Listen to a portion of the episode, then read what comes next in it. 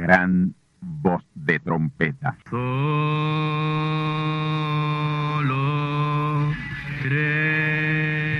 Saludos amigos y hermanos radioyentes. Están ustedes en sintonía con la audición radial Gran Voz de Trompeta, con el mensaje final de Dios al mundo, a la iglesia y a su pueblo escogido. Esta es la voz de Dios, proclamando el mensaje del Evangelio del Reino, o Evangelio eterno, a todos los que moran en la tierra, en el cumplimiento de Apocalipsis capítulo 14 y verso 6. Este es un mensaje de alerta y de apercibimiento ante los eventos proféticos del fin del mundo que ya han comenzado. No es que viene el fin del mundo, es que ya comenzó. Y en esta audición radial ustedes se mantendrán bien informados y apercibidos sobre cómo asegurar la salvación y la vida eterna, que es lo importante ante tales eventos. A continuación, ustedes escucharán no un mensaje doctrinal ni dogmático, sino la pura palabra de Dios, probada con las escrituras, la verdad como la verdad es, pues conoceréis la verdad y la verdad os libertará.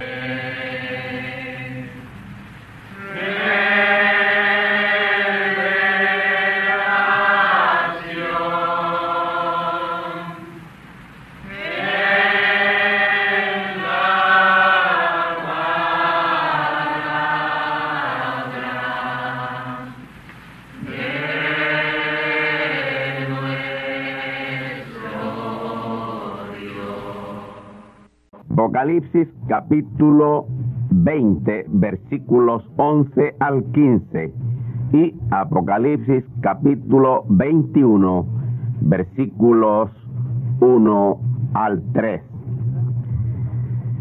Y vi un gran trono blanco y el que estaba sentado sobre él, delante del cual huyó la tierra y el cielo, y no fue hallado el lugar de ellos y vi los muertos grandes y pequeños que estaban delante de Dios y los libros fueron abiertos y otro libro fue abierto, el cual es de la vida. Y fueron juzgados los muertos por las cosas que estaban escritas en los libros según sus obras. Y el mar dio los muertos que estaban en él, y la muerte y el infierno dieron los muertos que estaban en ellos, y fue hecho juicio a cada uno según sus obras. Y el infierno y la muerte fueron lanzados en el lago de fuego. Esta es la muerte segunda. Y el que no fue hallado escrito en el libro de la vida fue lanzado al lago de fuego. Apocalipsis 21, versículos 1 al 3. Y vi un cielo nuevo y una tierra nueva, porque el primer cielo y la primera tierra se fueron, y el mar ya no es. Y yo, Juan, vi la santa ciudad Jerusalén nueva, que descendía del cielo de Dios dispuesta como una esposa ataviada para su marido. Y oí una gran voz del cielo que decía, He aquí el tabernáculo de Dios con los hombres y morará con ellos, y ellos serán su pueblo, y el mismo Dios será su Dios con ellos. Cielos nuevos y tierra nueva.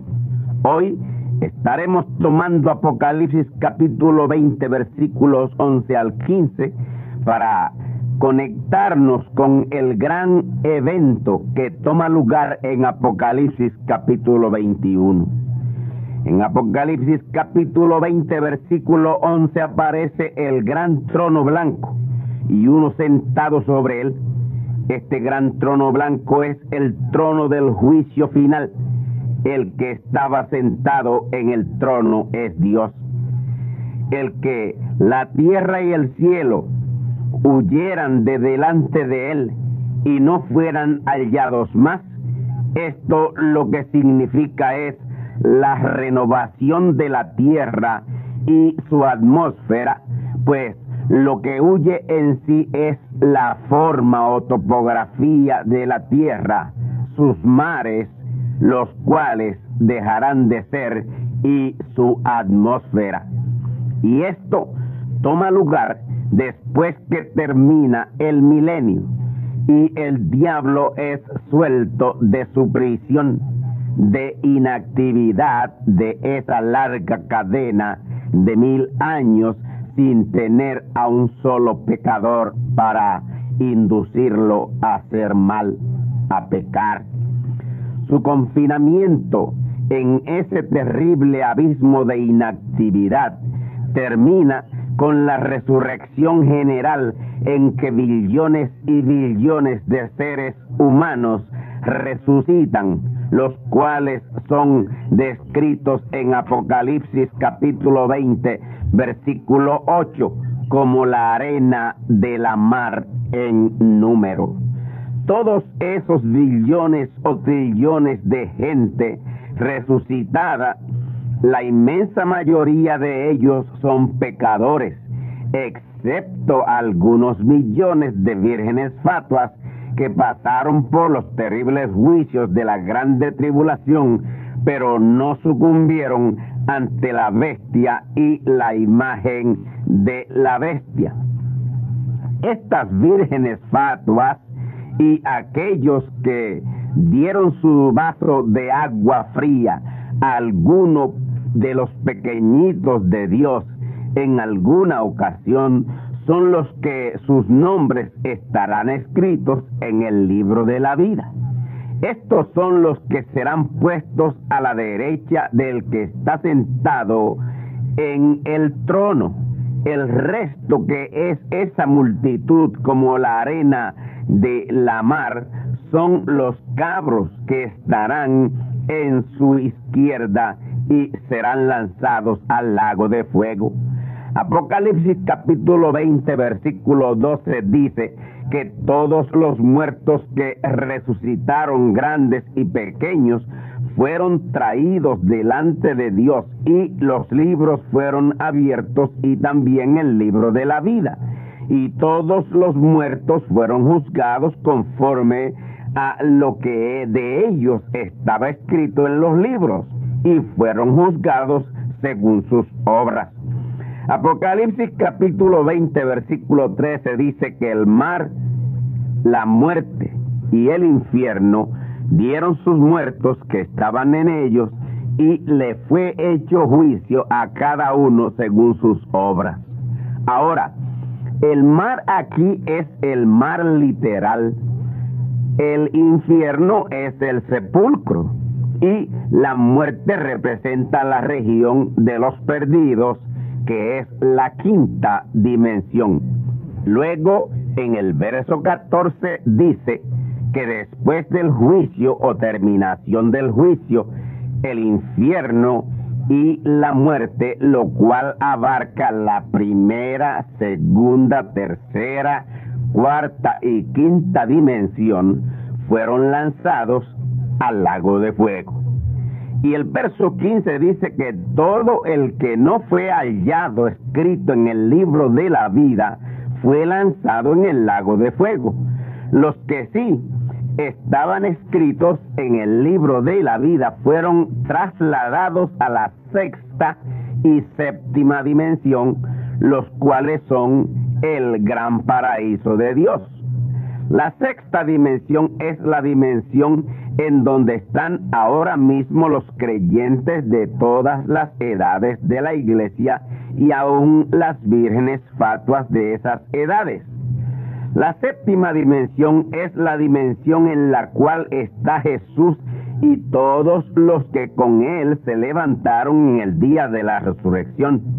Así que en esas dimensiones están todos los salvados mientras la tierra se encuentra en un lago de fuego, tal como lo describe el apóstol San Pedro en Segunda de Pedro capítulo 3 y versículo 10 que dice y citamos Mas el día del Señor vendrá así como ladrón en la noche, en el cual los cielos pasarán con gran estruendo y los elementos ardiendo serán deshechos, y las obras que están en ella serán quemadas.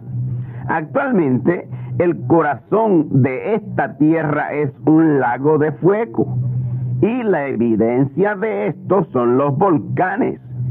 Estos son los que vomitan ese fuego de las entrañas de la tierra cuando están en erupción. Un día ese lago de fuego que está en lo interno de la tierra será externo, es decir, la tierra entera se convertirá en un lago de fuego. Ahora, el lago de fuego se extenderá hasta donde haya alcanzado el pecado. Es decir, que si esta galaxia o sistema planetario al cual nosotros pertenecemos ha sido afectado por el pecado, todo tendrá que ser purificado por fuego. En otras palabras, todo planeta o estrella o luna o cuerpo que esté en órbita en esta nuestra galaxia que de algún modo haya sido afectada por el contacto del hombre, tendrá que ser purificada por fuego. Donde quiera que haya una huella humana de hombre pecador, tiene que ser borrada por el fuego. Ejemplo de esto que estoy diciendo es la luna el planeta Marte y otros alcanzados por el mecanismo humano del hombre. Estos tienen que ser purificados por fuego y es posible que todo nuestro sistema solar tenga que ser purificado por fuego. Y ese es el lago de fuego cuya duración será hasta una total purificación de la Tierra y de todos los demás planetas o lunas o estrellas o lugares que hayan sido afectados por el pecado. La enseñanza de que eh, ese será un lago de fuego ardiendo para siempre se debe a malas interpretaciones de los cánones originales de la Biblia. Son traducciones erróneas y esto lo podemos ver claramente en el caso de nuestra tierra.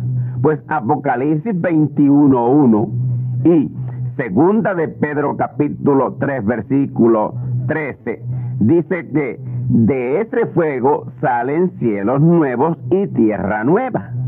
Así que pueden descartar la idea de un fuego que nunca se apagará y un infierno que nunca dejará de ser. Para alguien estar en un fuego eterno y un infierno eterno, tiene que tener vida eterna. Y la única vida eterna que hay viene de Dios. Y es una vida eterna de gloria. Así que ese fuego tiene un tiempo asignado y durará todo el tiempo que sea necesario para purificarlo todo hasta una renovación total. Por lo tanto, cuando ese lago de fuego se haya extinguido, también se habrá extinguido todo espíritu demoníaco, todos los espíritus de los hombres impíos, inclusive el espíritu del el diablo.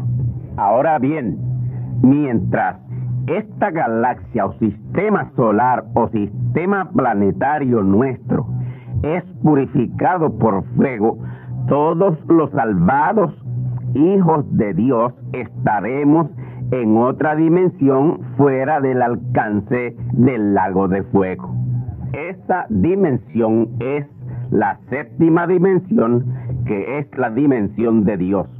Cuando el fuego sea extinguido y la tierra haya sido purificada y renovada con un cielo nuevo, es decir, una nueva atmósfera, nueva vegetación, nuevos ríos y arroyuelos, con un clima uniforme y una temperatura perfecta entre los 67 y 70 grados, será entonces cuando serán realidad las palabras del Señor Jesús en Mateo 5:5. Bienaventurados los mansos, porque ellos recibirán la tierra por heredad.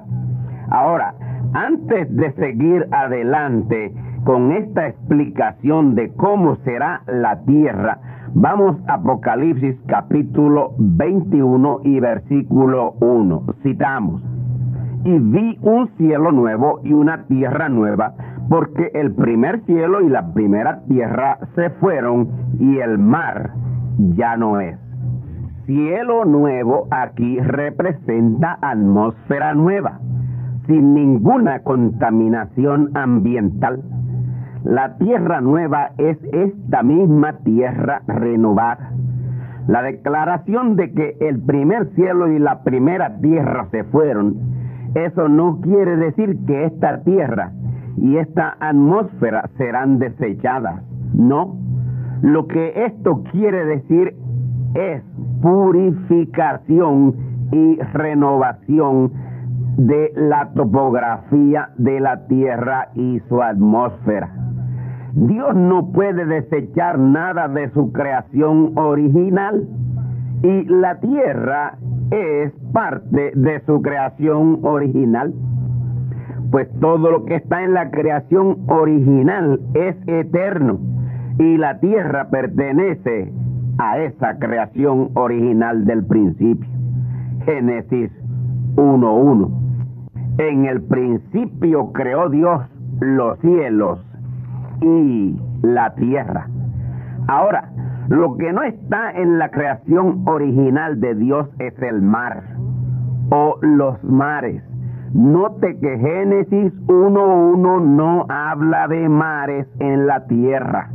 La tierra en su estado original no tenía mares, era todo tierra. Hoy tenemos solo una cuarta parte de tierra y tres cuartas partes de mares. En el principio eran las cuatro cuartas partes tierra. Todo era tierra y la única agua eran sus ríos, riachuelos y manantiales. La tierra era un glorioso paraíso, un Edén en su estado original. Este era el gran huerto de Dios en donde puso de todo para satisfacer plenamente a sus hijos que la habitarían. Pero mientras tanto que él hacía manifiestos a sus hijos que también estuvieron en el principio con él, él creó un arcángel y lo puso a guardar la tierra hasta el día de hacer manifiestos a sus hijos en ella. Este querubín llamado Luzbel era coigual con Dios en otras palabras, casi igual a Dios. Un día este querubín Luzbel tuvo conocimiento de que él le estaba guardando la tierra a los hijos de Dios, los cuales serían manifestados en la tierra a la misma imagen y semejanza de Dios. Esto llenó de celo e iniquidad a este querubín Luzbel queriendo ser lo que no era. Así lo revela la profecía. Ezequiel capítulo 28, versículos 13 al 16. Escuchemos. En Edén, en el huerto de Dios estuviste. Toda piedra preciosa fue tu vestidura. El sardio, topacio, diamante, crisólito, onique, berilo, el zafiro, carbunclo, esmeralda y oro. Los primores de tus tamboriles pífanos estuvieron apercibidos para el día de tu creación. Tú, querubín grande cubridor, y yo te puse. En el santo monte de Dios estuviste en medio de piedras de fuego has andado. Perfecto eras en todos tus caminos desde el día en que fuiste criado hasta que se halló en ti maldad. A causa de la multitud de tu contratación fuiste lleno de iniquidad y pecaste, por lo cual yo te eché del monte de Dios y te arrojé de entre las piedras de fuego, oh querubín cubridor. Amigos y hermanos, ese Edén, huerto de Dios, que menciona el verso 13, no es otro que el Edén de esta tierra en su estado original de Génesis 1.1. Luego sigue diciendo que toda piedra preciosa fue su vestidura.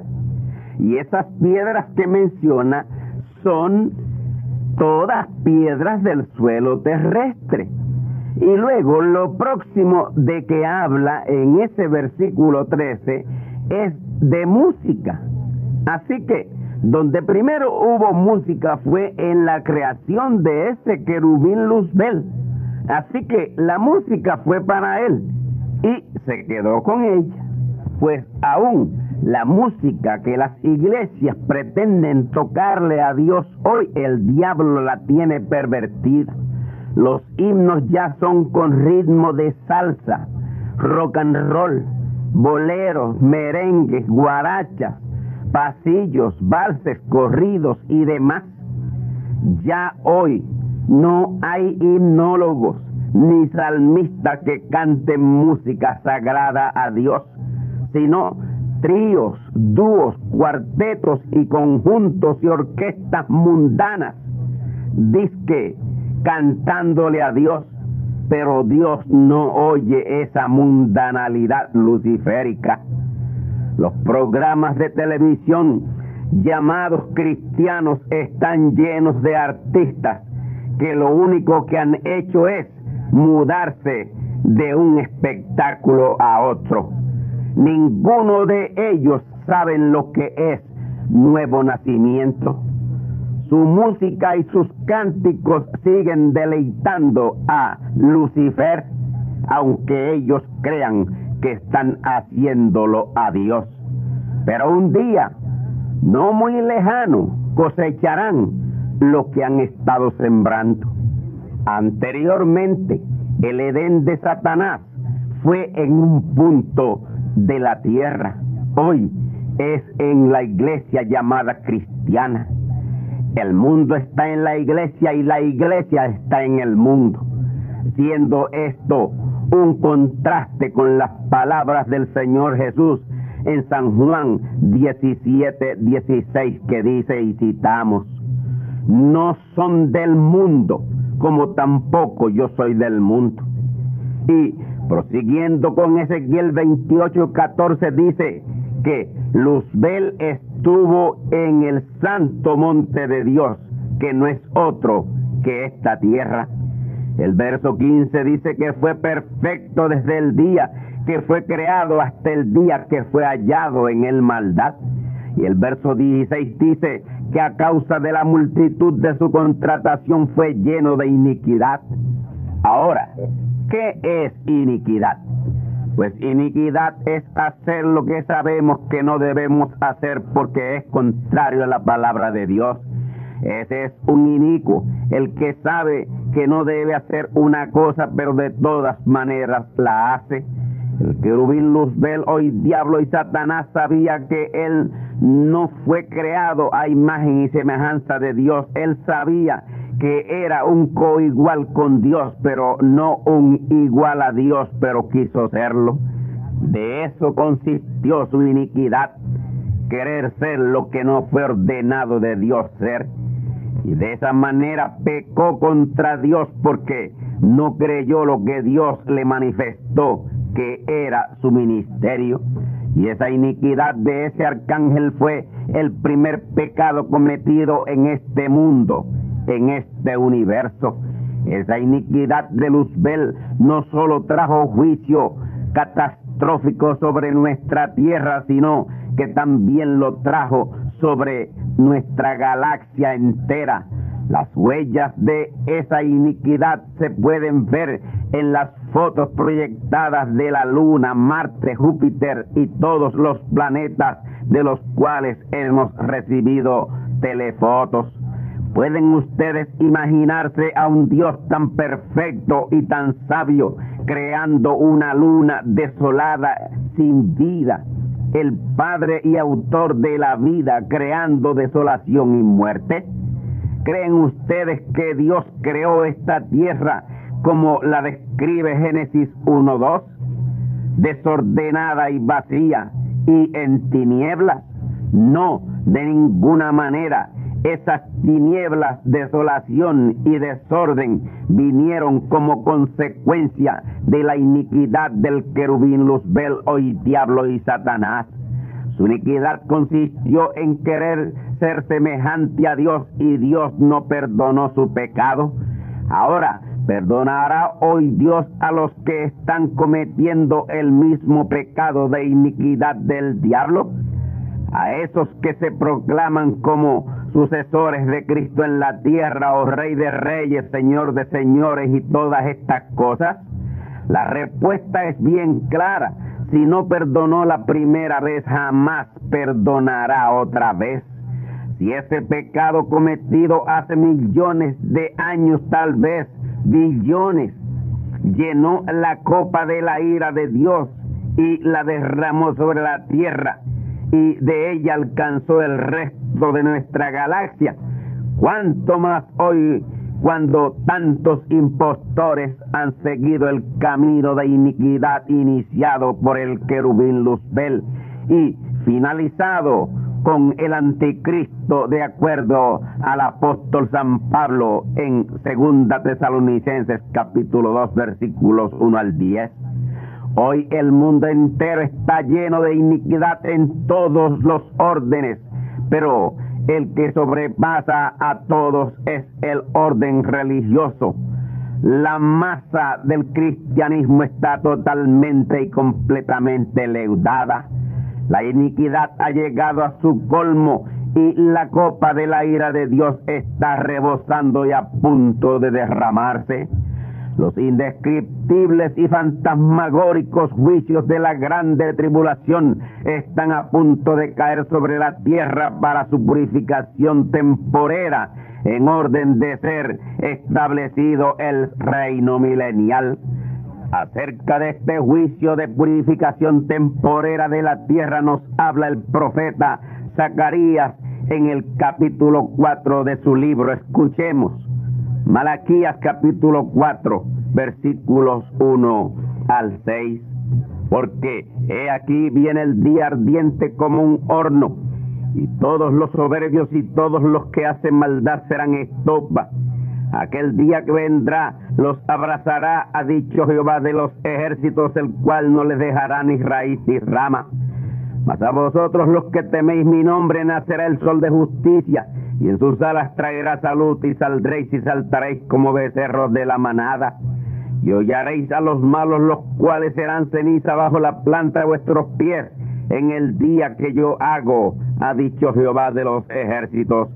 Acordaos de la ley de Moisés, mi siervo, el cual encargué en Oreb ordenanzas y leyes para todo Israel. He aquí yo os envío a Elías el profeta antes que venga el día de Jehová grande y terrible él convertirá el corazón de los padres a los hijos y el corazón de los hijos a los padres. No sea que yo venga y con destrucción hiera la tierra. Como habrán notado, en los versos 1 y 3 describe el juicio de la grande tribulación. En el verso 2 hace referencia a su verdadera iglesia temerosa del nombre del Señor, disfrutando de una seguridad absoluta. En el verso 4 exhorta a una observancia y obediencia de las leyes divinas de su palabra dada a Moisés. En los versos 5 y 6 señala al profeta mensajero que viene en el espíritu y virtud de Elías antes del día grande y terrible del Señor la grande tribulación, a convertir el corazón de los padres a los hijos y el corazón de los hijos a los padres. Esto lo que significa es una total restauración de los israelitas en los días de Juan el Bautista, quien fue el tercer mensajero en venir en el espíritu y virtud de Elías a restaurar a los padres, a los hijos. Esto es restaurar a Israel a la fe del Mesías prometido, lo cual sucedió en el ministerio de Juan el Bautista. Ahora, la restauración de los hijos a la fe de los padres apostólicos ocurre en la cuarta manifestación de Elías, lo cual es un profeta mensajero ministrando en el espíritu y virtud de Elías. Y esto ocurre antes de que venga el día grande y terrible de Jehová, lo cual es la grande tribulación. Y esa grande tribulación es el fuego purificador de esta tierra para el establecimiento del gran reino milenial, lo cual será el reino de Israel. De ese reino fue que inquirieron los discípulos y los apóstoles reunidos en el monte de las olivas en el día de la ascensión del Señor Jesús relatada en el capítulo 1 de los Hechos. Escuchemos Hechos capítulo 1 versículos 6 y 7. Entonces los que se habían juntado le preguntaron diciendo, Señor, ¿restituirás el reino a Israel en este tiempo? Y él les dijo, no toca a vosotros saber los tiempos y las sazones que el Padre puso en su sola potestad. Así que, para el establecimiento de ese reino milenial, la tierra será purificada y restaurada a su clima original, enderezada de su actual inclinación de unos 17 grados, que es lo que todavía está produciendo sus cambios o variaciones climatológicas. Por ejemplo, las cuatro estaciones del año, otoño, invierno, primavera y verano, y con ellas una diversidad de catástrofes naturales tales como tormentas, tornados, trombas marinas, inundaciones, terremotos, volcanes, sequías, olas de calor y frío implacables, tormentas eléctricas, etcétera.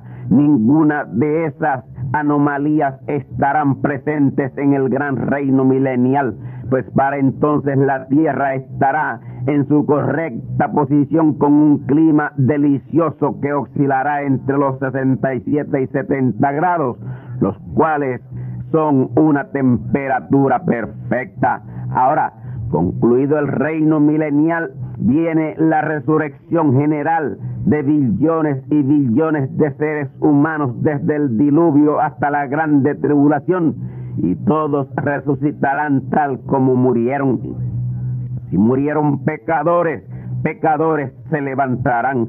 Si murieron redimidos, redimidos se levantarán.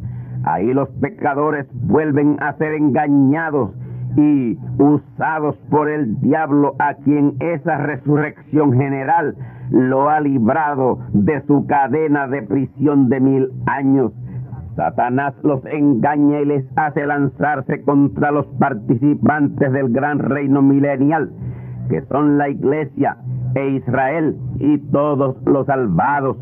Esta batalla es conocida como Gog y Magog, Apocalipsis 28. El verso 9 dice, y citamos, y subieron sobre la anchura de la tierra y circundaron el campo de los santos. Y la ciudad amada y de Dios descendió fuego del cielo y los devoró. Los versos 10 al 15 describen el juicio final y el arrojamiento del diablo y todos los condenados al lago de fuego, el cual, repito, abarcará no solo la tierra, sino también todo planeta, sol, luna o estrella afectado por la iniquidad de ese querubín Luzbel. Hoy diablo y Satanás.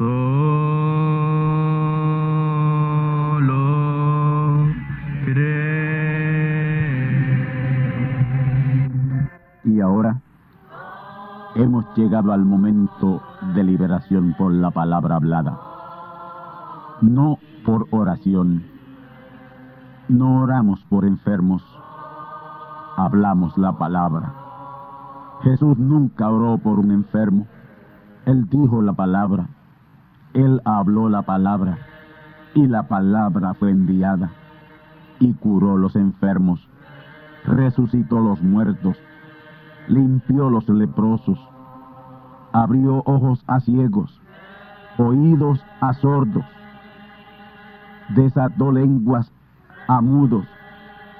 Y la buena noticia hoy es que Él es el mismo, antier, ayer y hoy. Lo que Él hizo antier y ayer por otros, lo puede hacer hoy por ti. Tened la fe de Dios.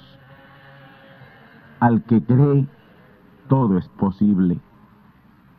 Cree solamente y te será hecho. Enfermedad maligna, enfermedades producidas por demonios, virus, bacterias y gérmenes, os echo fuera y os maldigo con maldición de muerte y proclamo liberación sobre todo oprimido del diablo que llene los requisitos para ser liberado enfermedad te declaro fuera de existencia y pido la sanidad de los enfermos y la liberación de los oprimidos en el nombre del Hijo de Abraham, el Todopoderoso Señor. Amén. Amén. La palabra ha sido dicha, la palabra ha sido hablada y tú estás liberado Da gracias a Dios por tu liberación y ve y cuéntale a otros lo que Dios ha hecho por ti.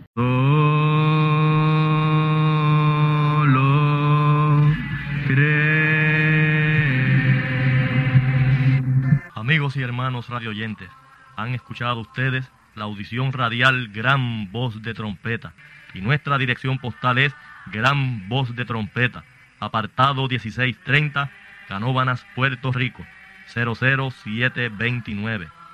Una vez más, gran voz de trompeta, apartado 1630, 1630, Canóbanas, Puerto Rico, 00729. Les invitamos muy cordialmente para que escuchen estas conferencias proféticas y sean apercibidos ante los eventos del fin del mundo que ya comenzó. Les deseamos pues ricas bendiciones en Cristo el Señor. Amén.